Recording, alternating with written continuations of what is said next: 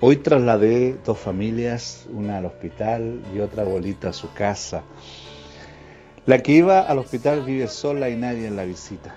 La otra vive con sus dos hijos, uno postrado y el otro con discapacidad.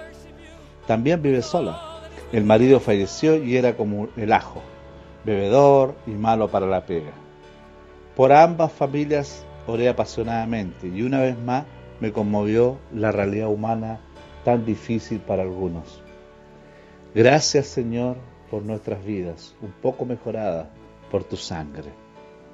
Bendiciones. Gracias por acompañarnos. Siga este canal y compártalo con otros. Visítanos en www.elhermanoenrique.blogspot.com.